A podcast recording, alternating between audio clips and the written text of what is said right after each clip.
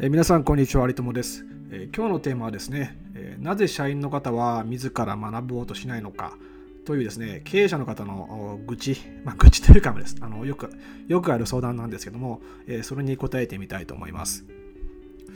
えまずですね基本的には、まあ、経営者の方というのは非常によく勉強されている方が多いです。で、え、そういった方がですねえー、社員の方が、まあ、あのいろいろできなくても自分で勉強してくれないと、本も読んでくれないと、よく嘆いてですね、えー、まあ、あの書籍を配ったりとか、自ら勉強会を開催して頑張ったりとか、まあ、いろんなですね、努力をしています。ですがですね、やっぱりそれでも効果は薄いんですよね。えー、やってるのになんか本気になって勉強してくれないし、えー、配った本も読んでくれないとか、まあ、あのそういった嘆きというかですね、不満というか、よく耳にします。じゃあ、どうすればですね、社員の方が自ら学ぶようになるのかというのを、まあ、今日のテーマにしてみたいと思うんですけども、基本的に、まあ、一つ目ですね、まあ、この、社員の方の学ばない理由というのはですね、学ぶ理由がわからないというのがもう一番ですね。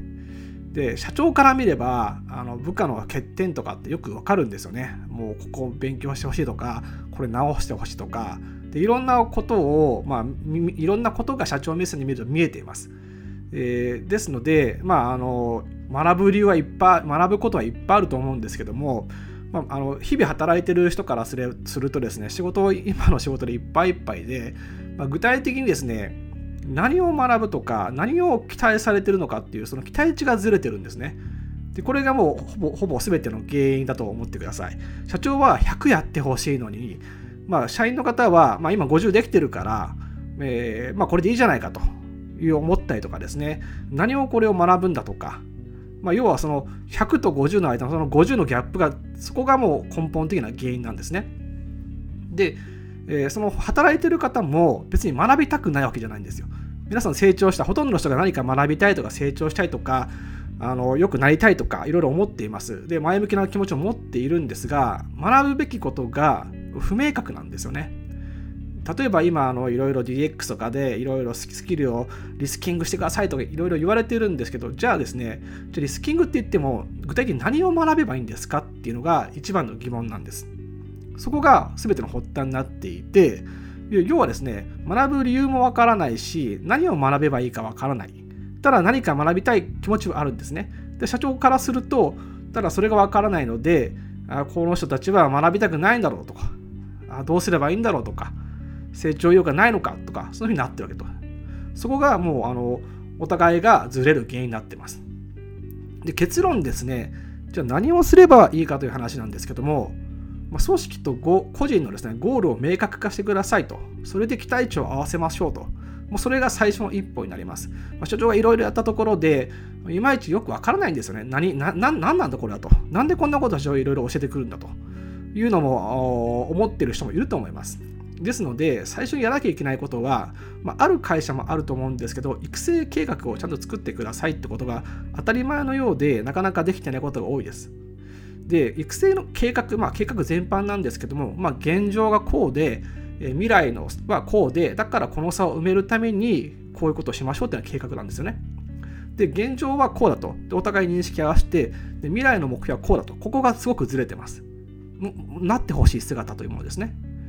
でこれをちゃんと埋めると、まあ、育成はその中の一つの方法論ですけども採用とかいろいろありますけども組織の目標はこうだからこう育ってほしいっていうのが、まあ、人材育成の計画ですよね。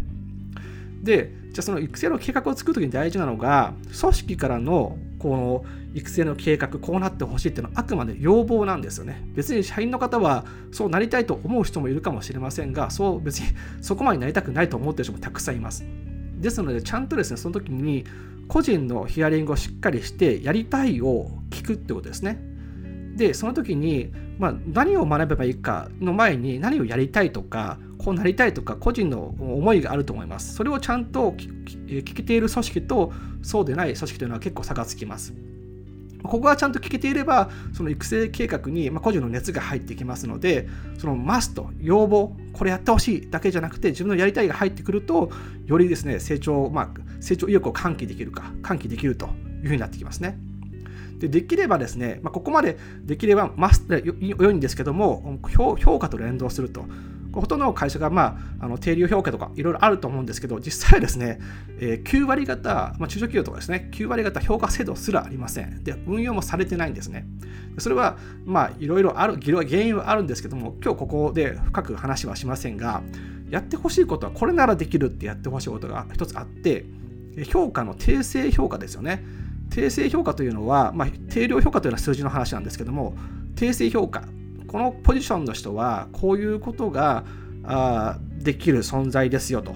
こういうことを、じゃマネージャーだったら育成ができますとか、まあ、この行動のですね、そのレイヤーごとの行動の特性をしっかりと、まあ、訂正評価として、えー、あの明文化すると。結構これずれてるんですね。まあ、今、育成の話しましたけど、マネージャーの人が育成をするという概念自体を持ってない場合がありますで。そういうふうに結構そこがずれてるので、しっかり合わせると。で、そうなってくると、そのレイヤーごとの、まあ、行動の目標が決まってくるので、それに向けてできていること、できてないこと、これは社内で教えられることじゃなくて、これは社外の研修とか使ってくださいとか、まあ、そういった育成の計画ができてくると。